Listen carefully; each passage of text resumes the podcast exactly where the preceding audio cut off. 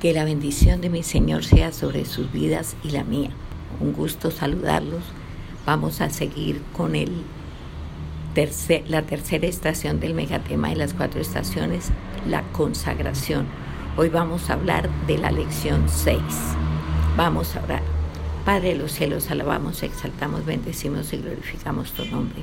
Gracias, mi amado, por esta oportunidad preciosa que nos das de ser edificados en tu palabra por el Maestro de Maestros que es el Espíritu Santo. Gracias por esta semilla de vida y de vida eterna que vas a sembrar en nuestros corazones. Queremos, Señor, ser un terreno limpio de toda maleza pecaminosa, abonado para que esta siembra de una cosecha del ciento por uno. Por eso te confesamos nuestras culpas, reconocemos esas, esas barreras, esos muros de hormigón que levantan nuestros pecados y que nos separan de tu gracia Límpianos, derriba todos esos muros, déjanos en disposición de recibir esta enseñanza preciosa. Grábala fuego en mentes, corazones y espíritus y hazlo tu Espíritu Santo. Solo tú eres maestro. Amén y amén. Entonces, como les decía, vamos a ver la lección 6. Mm, y vamos a ver un problema grande, grandísimo que tenemos. Y el problema es que si no vemos a Dios, pues no lo vamos a poder conocer.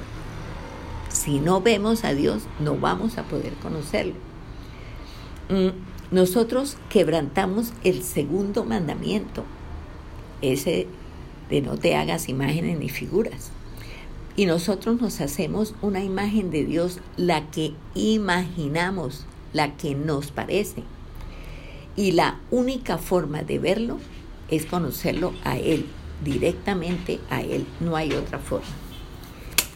En Éxodo 20, donde están los mandamientos, en Éxodo 20, versículos 1 y 2, dice, y habló Dios todas estas palabras diciendo, yo soy Jehová tu Dios, no te que te saqué de la tierra de Egipto de casa de servidumbre él dice, yo soy Jehová tu Dios que te saqué, que te saqué.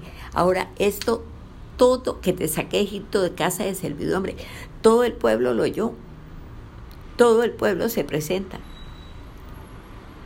Dios se les presenta y luego da a conocer lo que hace. Esto es lo que usted necesita tener claro, lo que necesitamos tener claro en este proceso de conocerle. Porque si sé quién es y qué hace, esto le da sentido a lo que yo soy. El saber quién es Dios y qué hace, le da sentido a lo que yo soy. Y soy lo que Dios es y ha hecho en mí. Sean como yo, nos dice el, decía el Señor Jesucristo en los Evangelios, sean como yo. Entonces yo soy lo que es es y ha hecho en mí. Y Él ha hecho en mí. Por eso es que nos cuesta trabajo conocer en esta dinámica de dimensión de reino, porque es una dinámica de dimensión de reino lo que soy. Nos cuesta mucho trabajo conocer lo que somos, porque no sé quién es Dios y lo que hace. Y si no sé quién es Dios y lo que hace, Dios es un NN para mí. Así de sencillo, tal cual. Jeremías en el capítulo 9, en los versículos 22 y 23, dice,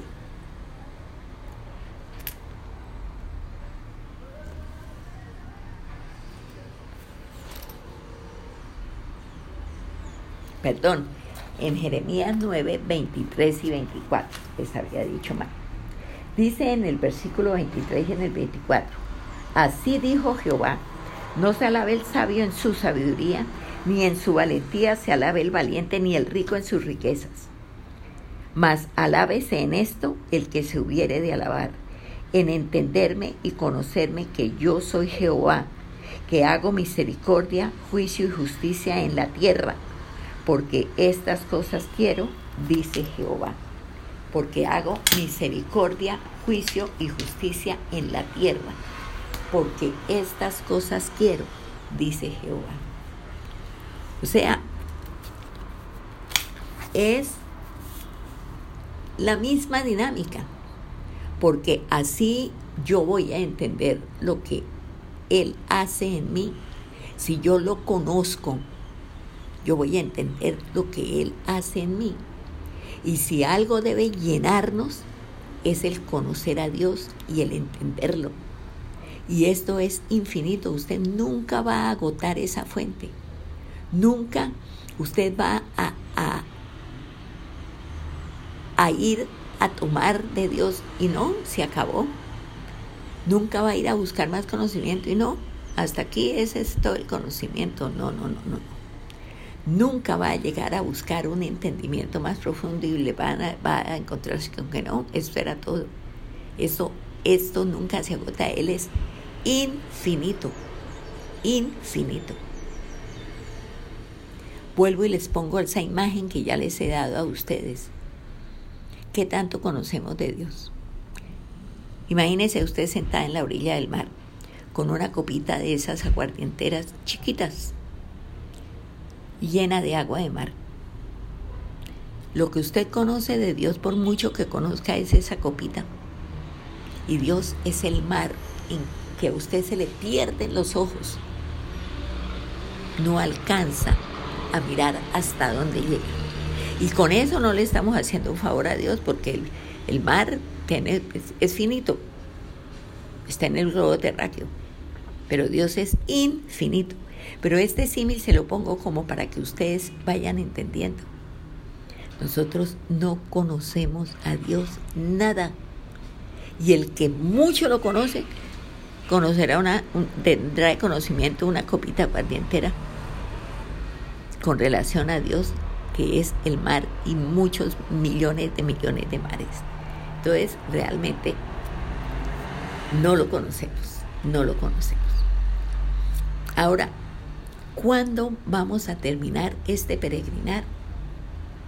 Cuando mis ojos naturales lo vean, porque entre más lo conozco, más capacidad tengo de entender su obra.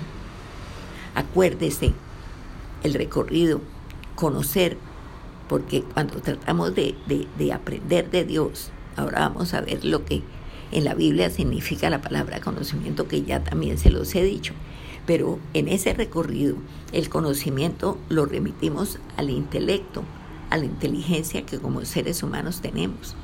Entonces, esa información nos llega al intelecto. A partir de ahí, usted se mete en un terreno donde solo puede usted caminarlo y crecer de la mano del Espíritu Santo. Y es el, el, el terreno espiritual.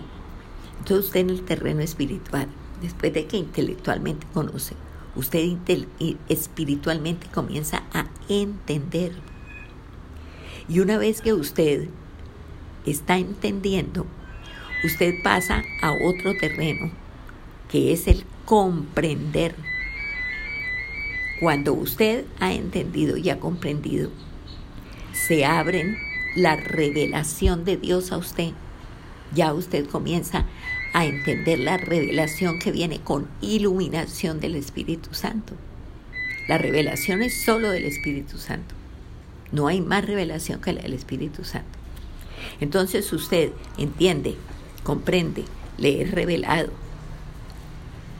le, iluminado por el Espíritu Santo, y ahí sí usted puede vivir, vivir, ahí sí puede usted vivir, porque usted vivir en una vida que no termina, porque usted se separa aquí de su cuerpo, pero usted sigue, sigue viviendo eternamente para Dios.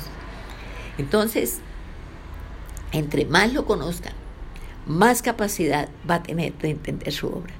Así de sencillo. Ahora, la crisis es que no pueda ver a Dios. Y por eso necesito conocerlo. Por eso la ley es un tropezadero porque me va a pasar lo que le pasó al pueblo de Israel. Ellos nunca vieron en la ley un camino para conocer a Dios. Y por eso ellos no se sujetaron. Nosotros tampoco nos sujetamos. Nosotros no nos sujetamos. La rebeldía es innata. ¿Por qué? Sencillamente porque yo veo la ley de Dios en función de mí, no de Dios. Nos sujetamos a los mandatos no por nosotros, sino por Dios, entendámoslo. Usted no se debe sujetar a los mandatos por usted,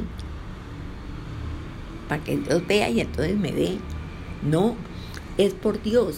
Y ese mandato está diseñado para que yo pueda conocerlo, el sujetarme a la ley por Él, en obediencia a Él, por Él.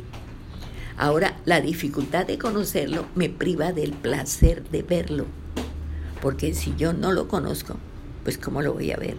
Acuérdense que nosotros vemos con el oído, entre más se nos habla y entre más conocemos, más lo vemos, como decía Job, que más adelante iremos a ver esa cita ya en Job 42.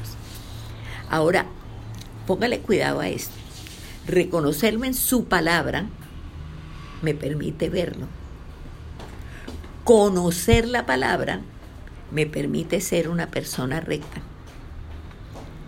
Parece lo mismo, pero es totalmente diferente. Conozco, entonces cumplo. Reconozco, entonces soy transformada a su imagen. Mire la diferencia tan abismal que hay. Ahora, Dios qué quería hacer de Israel? Dios quería hacer de Israel su especial tesoro. Pero ellos qué? Ellos sencillamente se dedicaron a ser el pueblo de Dios. Así sencillamente. Se dedicaron a ser el pueblo de Dios. Ahora, Dios quiere que, que seamos su esposa. Que seamos su esposa. Porque con ella se tiene intimidad. Pero ellos que quisieron ser solo su pueblo. Punto. Pero él sí quería que nosotros fuéramos el pueblo de Israel y nosotros, eso y, y, se nos llama como su esposa y nos dice en Apocalipsis que baja la novia a esas bodas con el cordero. Ahora, no solo, no solo su pueblo de que debemos querer ser, sino debemos querer ser su esposa. Ahora, esto es neurálgico en la comprensión de nuestra fe. Neurálgico en la, en la comprensión de nuestra fe. Hay un, una parte ahí en Mateo, en Mateo 7:23. Eh, leamos Mateo 7 del 23 que al, al 25. Leamos. Dice, del 21 al 23, del 21 al 23, dice, no todo el que me dice Señor, Señor, entrará en el reino de los cielos, sino el que hace la voluntad de mi Padre que está en, en los cielos. Muchos me dirán en aquel día, Señor, Señor, no profetizamos en tu nombre, y en tu nombre echamos fuera demonios, y en tu nombre hicimos muchos milagros. Y entonces les declararé, nunca os conocí, apartados de mí, hacedores de maldad. Mire lo que dice el Señor Jesús, no los conocí, porque reconocerlo en la palabra es indispensable para que podamos verlo. No se trata entonces de ser bueno, de conocer la ley, de conocerlo para ser como Él, no, es reconocerlo en la palabra para poder verlo. Y vamos a ubicarnos en, en algo que de pronto nos va a ayudar a tener mucho entendimiento. Y vamos a ver varias citas. Y estoy hablándoles del libro de Job. Estoy hablándoles del libro de Job. Mm, vamos a ver, y, y aquí vamos a, a darnos cuenta de muchas cosas viéndolo a él. Ahora, conocer a Dios no es resultado de mi propio análisis. Solo es posible porque Él se quiera revelar a mí. Porque Él se quiera revelar a mí. Mire, vamos a leer el capítulo 1 de Job y vamos a leer del 1 al 5. Y dice, hubo en tierra de Uz un varón llamado Job, y era este perfecto y recto, temeroso de Dios y apartado del mal. Y le nacieron siete hijos y tres hijas. Su hacienda eran siete mil ovejas, tres mil camellos, quinientas yuntas de bueyes, quinientas asnas y muchísimos criados. Y era aquel varón más grande que todos los orientales. E iban sus hijos y hacían banquetes en sus casas cada uno en su día y enviaban a llamar a sus tres hermanas para que comiesen y bebiesen con ellos. Y acontecía que habiendo pasado el turno, en turno los días del convite, Job enviaba y los santificaba y se levantaba de mañana y ofrecía holocausto conforme al número de todos ellos, porque decía Job, quizá habrán pecado mis hijos y habrán blasfemado contra Dios en sus corazones. De esta manera hacía todos los días. Mire, mire la descripción que se hace de Job. Una descripción deseable para que la hicieran de nosotros, figúrese si no, era lo mejor de la época. Ahora, que la gente lo diga, pues qué bueno, pero que lo diga Dios, esto es sencillamente espectacular. Y Dios lo dijo, ahora vamos a ver. Leemos los versículos 6 al 12, ahí sigue. Un día vinieron a presentarse delante de Jehová los hijos de Dios, entre los cuales vino también Satanás, y dijo Jehová Satanás, ¿de dónde vienes? Respondiendo Satanás a Jehová dijo, de rodear la tierra y de andar por ella. Y Jehová dijo a Satanás, ¿no has considerado a mi siervo Job, que no hay otro como él en la tierra, varón perfecto y recto, temeroso de Dios y apartado del mal? Respondiendo Satanás a Jehová, dijo, ¿Acaso teme Job a Dios de balde? ¿No le ha acercado alrededor a él y a su casa y a todo lo que tiene? Al trabajo de sus manos ha dado bendición. Por tanto, sus bienes han aumentado sobre la tierra. Pero extiende ahora tu mano y toca todo lo que tiene y verás si no blasfema contra ti en tu misma presencia. Dijo Jehová a Satanás, he aquí todo lo que tiene está en tu mano. Solamente no pongas tu mano sobre él. Y salió Satanás de delante de Jehová. Esto, Dios mío, ese interrogante que le hace Satanás a Dios, ¿no? Pues podría ser un interrogante válido hasta cierto punto. Porque es muy fácil ser recto, perfecto, temeroso de Dios cuando nos da todo lo que podamos necesitar y más todavía, hasta ser el más grande. ¿Será el planteamiento de Satanás lo que hay en el corazón de Job? Nos preguntamos leyendo hasta ahí. Pero sigamos del 13 al 19, del versículo 13 al versículo 19. Y un día aconteció que sus hijos e hijas comían y bebían. Comían y bebían vino en casa de su hermano el primogénito. Y vino un mensajero a Job y le dijo, estaban arando los bueyes y las asnas paseando cerca de ellos, y acometieron los abeos y los tomaron y mataron a los criados a filo de espada, solamente escapé yo para darte la noticia. Aún estaba este hablando cuando vino otro y dijo, fuego de Dios cayó del cielo, quemó las ovejas y a los pastores y los consumió delante, en los que, perdón, los, los consumió, solamente escapé yo para darte la noticia. Todavía estaba hablando cuando vino otro que le dijo, los caldeos hicieron tres escuadrones y arremetieron contra los camellos y se los llevaron y mataron a los criados a filo de espada y solamente escapé yo para darte la noticia.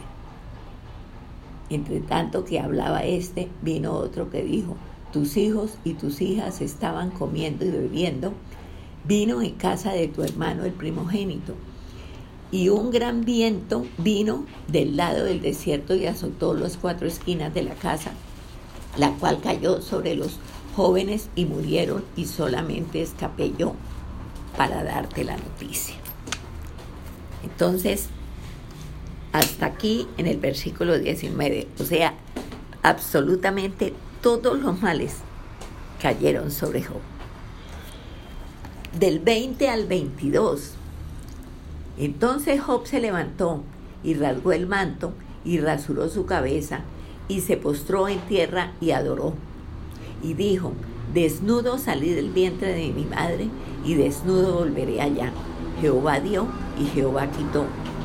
Sea el nombre de Jehová bendito. En todo esto no pecó Job ni atribuyó a Dios despropósito alguno.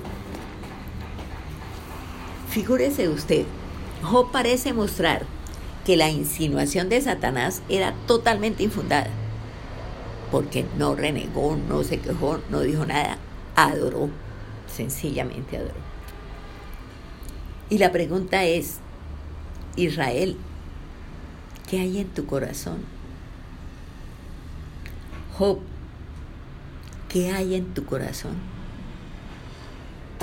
Y podríamos también nosotros hacernos la pregunta. Ahora leamos el capítulo 2, del 1 al 10.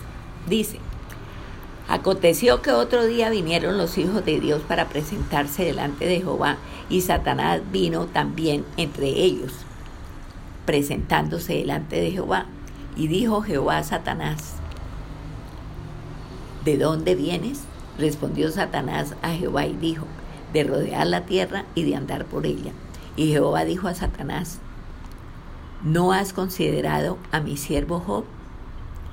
Que no hay otro como él en la tierra, varón perfecto y recto, temeroso de Dios y apartado del mal, y que todavía retiene su integridad, aun cuando tú me incitaste contra él para que lo arruinara sin causa. Es que, ay Señor, respondiendo Satanás dijo a Jehová, piel por piel, todo lo que el hombre tiene dará por su vida. Pero extiende ahora tu mano y toca su hueso y su carne, y verás si no blasfema contra ti en tu misma presencia. Y Jehová dijo a Satanás, He aquí, él está en tu mano, mas guarda su vida. Entonces salió Satanás de la presencia de Jehová e hirió a Job con una sarna maligna desde la planta de pie hasta la coronilla de la cabeza y tomaba Job un tiesto para rascarse con él y estaba sentado en medio de ceniza. Entonces le dijo su mujer, ¿aún retienes tu integridad? Maldice a Dios y muérete. Y él le dijo, como suele hablar cualquiera de las mujeres fatuas, has hablado. ¿Qué? ¿Recibiremos de Dios el bien y el mal no lo recibiremos? En todo esto no pecó Job con sus labios. Figúrese usted esto, él retuvo su integridad, aunque lo perdió todo, incluyendo la salud, que es lo más preciado que tenemos después de tener a Dios. Él superó la segunda prueba y hasta la esposa, que pasó la primera, sucumbió en la segunda. Pero Job hace una declaración en el capítulo 42, en los versículos del 1 al 6. Póngale cuidado a esta declaración que él hace. Yo conozco que todo lo puedes y que no hay pensamiento que se esconda de ti. ¿Quién es el que escurece el consejo sin entendimiento? Por tanto, yo hablaba de lo que no entendía cosas demasiado maravillosas para mí que, no, que yo no comprendía. Oye, te ruego y hablaré. Te preguntaré y tú me enseñarás. De oídas te había oído, mas ahora mis ojos te ven. Por tanto, me aborrezco y me arrepiento en polvo y ceniza. Mas ahora mis ojos te ven. Dijo Job al Señor, mas ahora mis ojos te ven. Mire, a Dios solo lo había oído de oídas, solo lo había oído de oídas. Pero solamente hasta este momento, en el capítulo 42, hasta ese momento lo ve. Hasta ese momento lo ve. Él habla sin entender mucho de lo que dice. Nosotros también decimos expresiones que no entendemos. Hablamos lo que hemos oído de oídas. Y este Job del 42, del capítulo 42, obviamente no es el mismo de los dos primeros capítulos, porque nadie que conozca a Dios sigue siendo el mismo. Eso sí, téngalo presente. Nadie que conozca a Dios sigue siendo mismo. Ahora, yo no debo limitar mi conocimiento de Dios a lo que percibo de oídas, o sea, a la tradición oral. Mm, se escuchaba y se transmitía eso. Y así se construía la manera de acercarse a Dios porque la abuela se lo dijo a la mamá y la mamá se lo dijo a uno y uno se lo dijo a los hijos y los hijos se lo dicen a los nietos. Eso es una cadena. Ahora, es información de Dios, pero yo no me puedo quedar en la información. Información hay muchas, las que usted quiera. Job alcanzó comprensión, una comprensión grande de Dios, de su sabiduría. Y el Antiguo Testamento, el Antiguo Testamento no tiene un concepto claro de Satanás. En el Antiguo Testamento aparece Satanás como tal, nombrado como Satanás en el libro de Job y en el libro de Zacarías.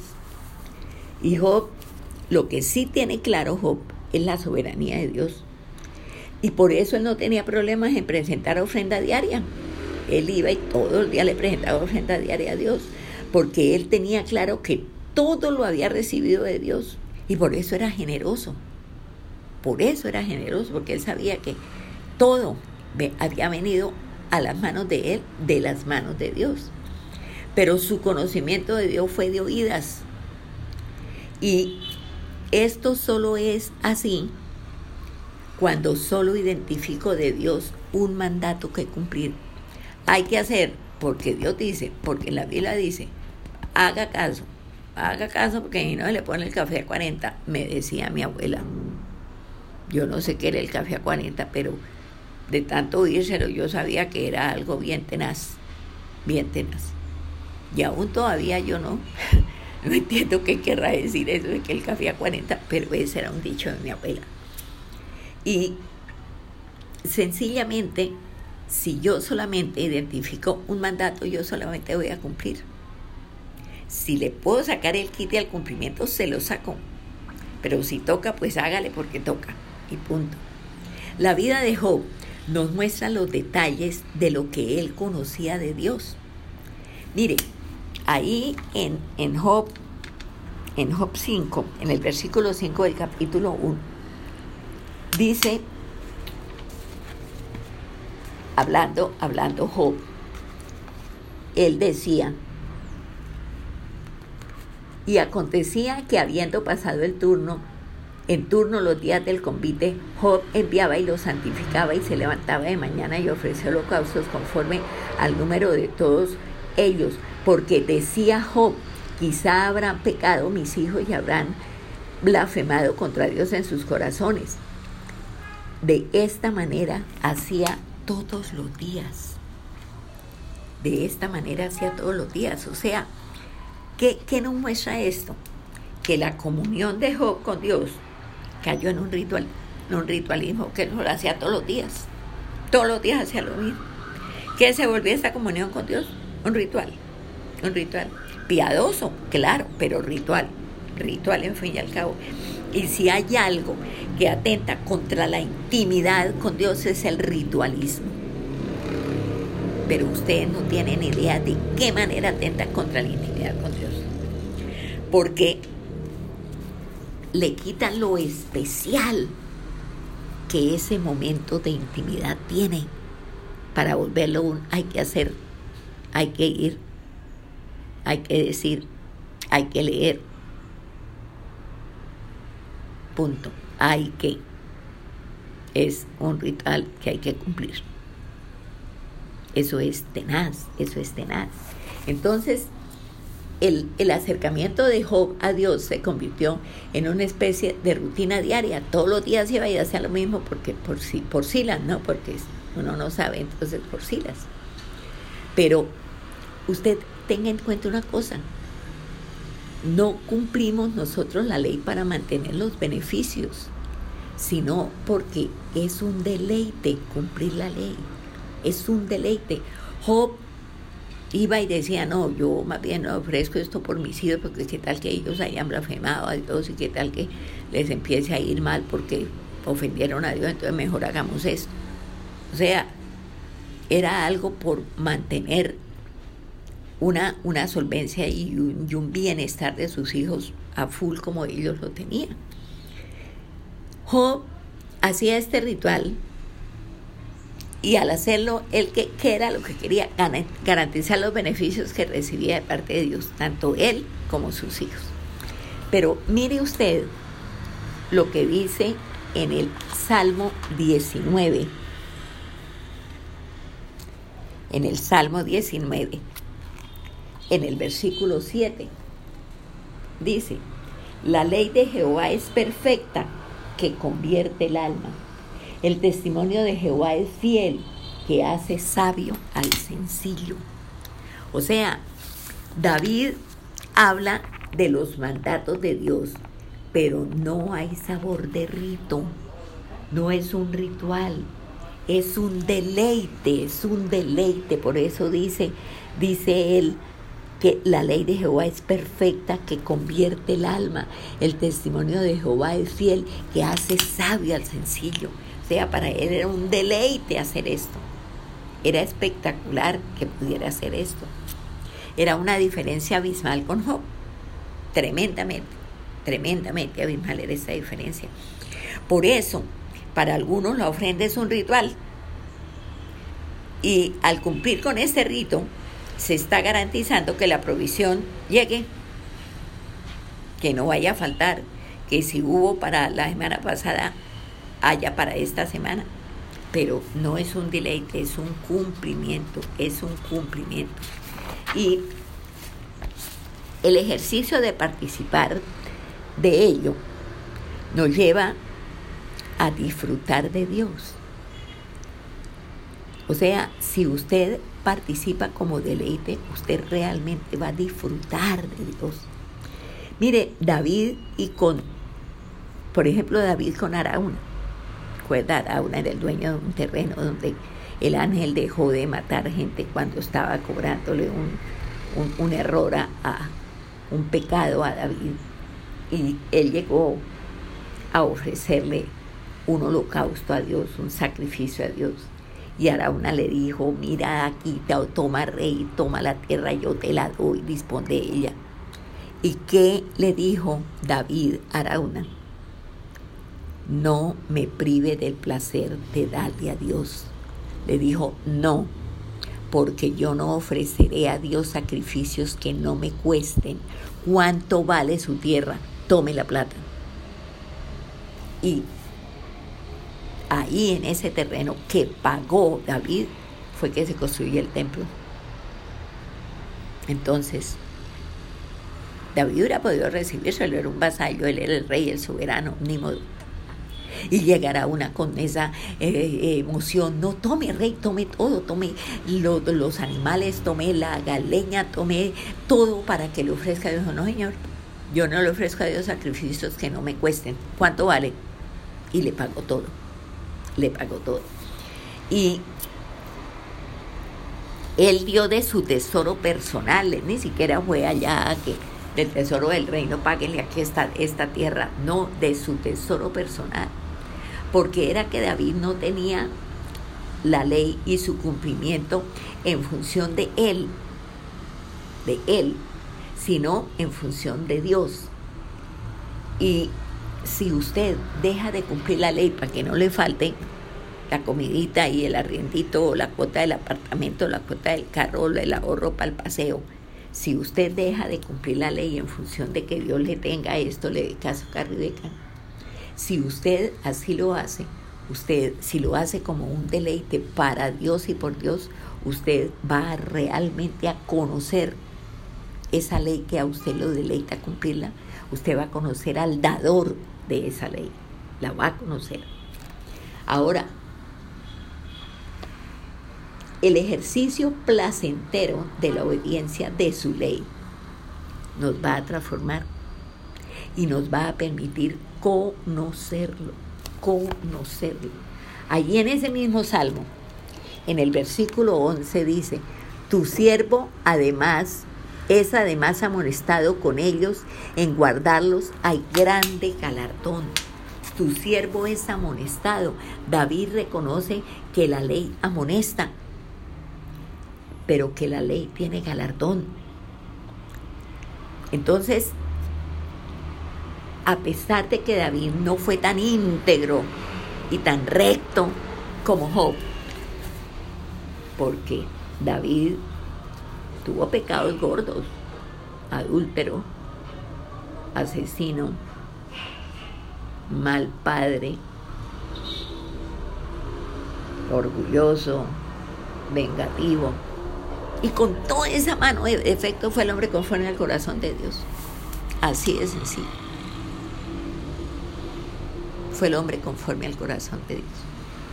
Porque Dios, más que buscar corazones perfectos que no, no, no perfectos este Job, que después tuvo sus, descaches después cuando ya se mantuvo esa situación de enfermedad y de pobreza, pues tuvo sus descaches. Por eso Dios le tuvo que hacer una hablada tremenda del capítulo 38 al, al, al capítulo 38, 39, 40 y 41. Cuatro capítulos le habló Dios. Que uno lee en la Biblia, hombre perfecto, Daniel pero no fue conforme al corazón de Dios. Y David, y con todos sus pecados, sí fue el hombre conforme al corazón de Dios. Hágame el favor. Entonces, entendamos una cosa, la ley no puede seguir siendo una directriz exterior. Es la manifestación interior de la maravilla que me habita. No es para que yo haga o deje de hacer. Es es la manifestación interior a través de, del deleite con que yo la cumplo, porque con eso yo que estoy haciendo, con eso yo estoy mostrando, estoy manifestando la maravilla que me habita. Acuérdese que ya no vivo yo, Cristo vive en mí y yo vivo en Cristo. Ahora, no podemos quedarnos con una comprensión limitada de Dios nosotros tenemos que profundizar esta, esta comprensión. Mire, del conocimiento se pasó al entendimiento y ya vamos en la comprensión. Una comprensión limitada de Dios, no, no. Nosotros tenemos que profundizar en esto para que las nuevas generaciones, nuestras generaciones, lo conozcan viéndome a mí y lo vean viéndome a mí. Para que mi testimonio, mi ejemplo, tenga una base firme a través de la cual puedan las personas ver a Dios en mí. Conocerlo, verlo, es lo importante. No se trata de ser una buena persona, sino una persona que pueda verlo y hacerlo visible. Porque lo puede ver, porque lo conoce. Lo puede ver porque lo conoce. con el sentir de intimidad que tiene la palabra conocer, porque tengo una comunión íntima, por eso cada vez lo conozco más. Ir más allá de una comprensión de oídas. No es que eso lo decía, yo me acuerdo que mi mamá decía que la abuela de ella, o sea, ella como la tatarabuela mía, ella decía que no, no, no es una comprensión de oídas. Y que Job 42 no sea el epílogo como fue en este libro de la Biblia, sino el arranque de mi vida, de mi caminar, que sea el arranque de mi caminar. Eso es lo que yo tengo que, que, buscar, vivir, vivir para agradar a Dios, para vivir en función de Él, para que cuando me vean, lo vean.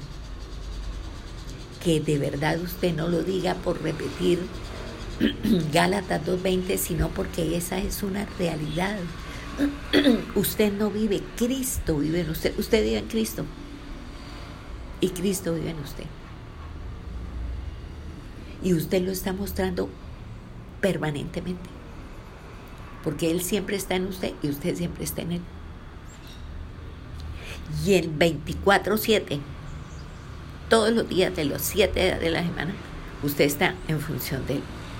Así de sencillo. Para la próxima lección vamos a seguir con el libro de Job.